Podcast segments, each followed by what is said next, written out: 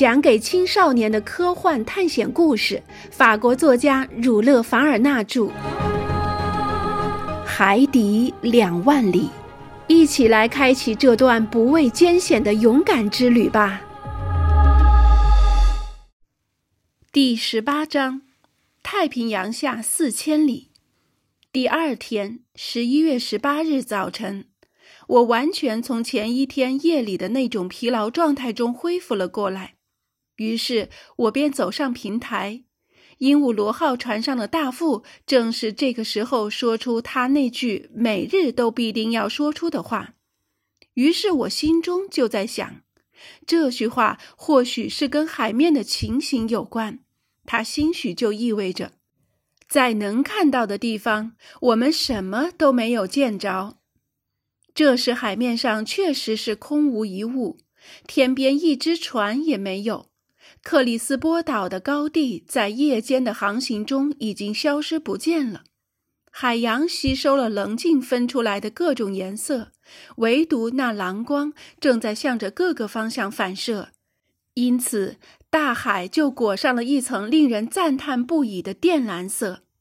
这犹如一幅条纹扩大的蓝色织物，在此起彼伏的波涛上面有规律地展开。我正欣赏着海洋的美丽景色的时候，尼莫船长出来了。他好像没有看见我在平台上，开始做他那一连串的天文观测。过了一会儿，观测结束了，他的手肘靠着探照灯的笼子上，他的目光注视着洋面，像是陶醉其中。这个时候，有二十多名鹦鹉螺号上的水手也登上了平台。他们一个个身强体壮，精力充沛。他们是来收昨天晚上撒在船后面的渔网的。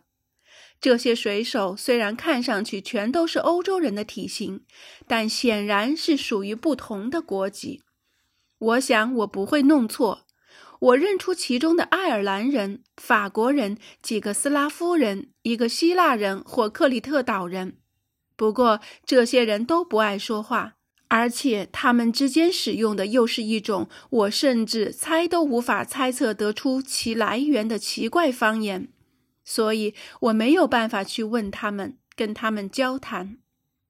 渔网被拉上船来，网是拖网，和诺曼底沿海使用的很相似，是由一根漂浮的横木和一条穿起下层网眼的锁链支撑开来的巨大网带组成的。这些口袋似的网挂在船上的铁框上，拉在船后面，在海底拖着。所到之处，可将遇到的所有海底动物一网打尽。这一天打到了许多品种新奇的鱼，比如琵琶鱼，它们的动作很滑稽，所以也称为小丑。黑色的叠叠鱼还带着许多触须。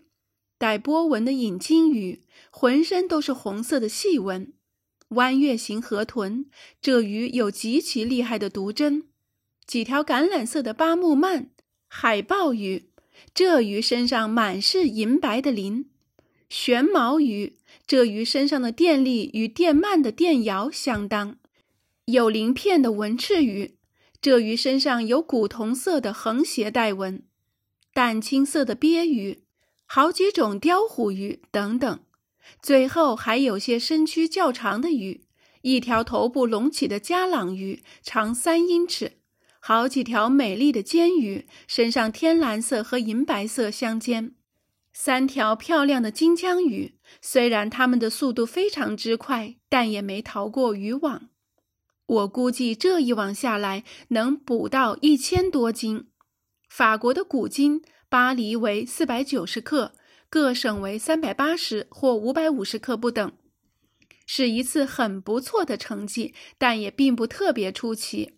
因为网在船后拖拉着有好几个钟头，各种鱼类当然就装在这网里面来，所以我倒是不会缺乏优质食品。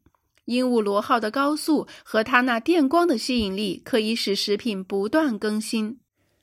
这些各种各样的海产立即通过隔板送到下面指定的食物储藏室，有些要趁新鲜食用，有些则要保存起来。捕的鱼处理完了，空气也更换了。我想，鹦鹉螺号又要开始海底旅行了吧？我于是打算回到我的房间去。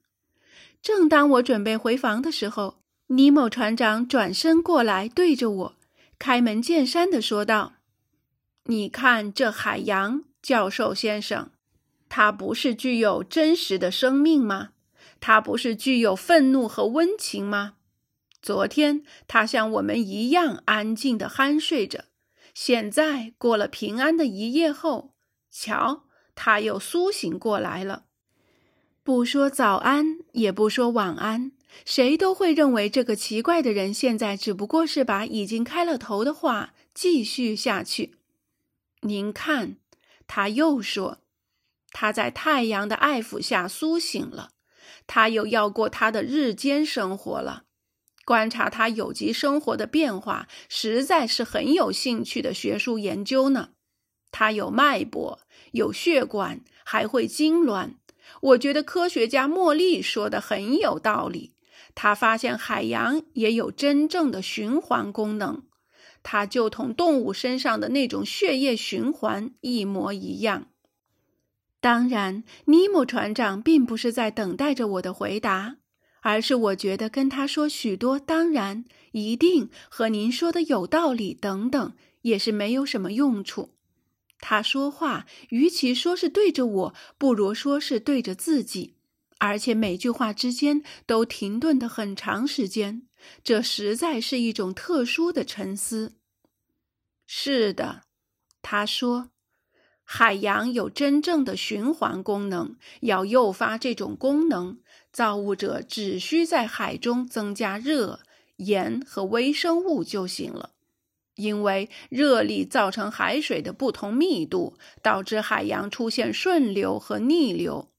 水汽蒸发在北极区域就完全没有，而在赤道地带就很活跃，造成热带海水和极圈海水间一种永不停歇的换流。此外，我还注意到那些由上而下和由下而上的水流，形成了海洋真正的呼吸作用。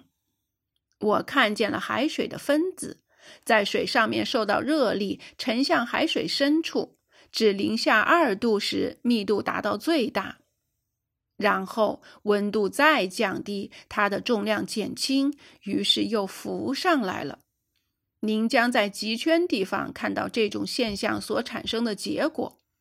您还将了解到，冰冻作用之所以只在水面上才发生，就是由于有远见的大自然的这个规律。当尼莫船长说完了他这些话的时候，我心里思量：极圈吗？这个大胆的人一直要把我们带到极圈中去吗？船长默不作声，他全神贯注着眼前这片他时刻不停的细心研究的海洋。一会儿，他又说起话来：“教授先生，海里含有数不清的盐。如果您把溶解在海中的盐提取出来，你可以造一个四百五十立方海里的盐堆，在地球上摊开，可以铺成三十多英尺高的一层。”您不要以为海中这些盐是大自然无意识的任性行为，不是的。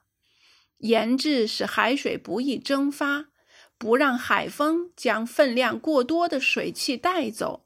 不然的话，水汽一旦又化为水，那简直就要把温带地区全部淹没了。这真是巨大的不得了的作用。是调节全地球的力量，使其保持平衡的伟大作用。尼莫船长又不作声了，他站起来，在平台上走几步，又转身向我走来。他说：“至于那些微生物，那些一滴水中就有数以百万计的微生物，在一毫克的水中便有八十万个，它们的作用同样重要。”它们吸收海水中的盐，消化水中的固体物质。它们是石灰质陆地的真正缔造者，因为它们制造了珊瑚和水螅呀。这滴水，当它的矿物质被吸去了的时候，它就变轻了，浮到水面上来；而在水面吸收了由于蒸发作用而抛弃的盐质后，又变重了，沉下去，重新给那些微生物带来了可吸收的新物质。这样一来，便是产生了上下循环往复的水流，造就出永不停息的运动、永不终止的生命啊！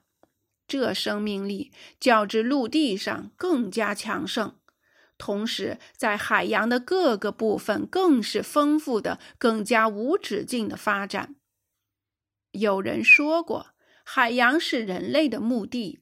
然而，对无数的动物而言，却是生活场所。对我也一样。当尼莫船长说这话的时候，他的表情发生了改变，使我产生了一种特殊的心情。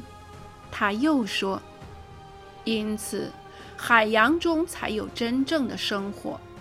我打算建设水中的城市，集体的海洋住宅。”像鹦鹉螺号一样，每天早晨浮上水面来呼吸。如果能够成功的话，那一定会是一个自由自在的城市，独立自主的城市。不过，又有谁知道不会有些专制魔王？尼莫船长做了一个激烈的手势，结束了他的这句话。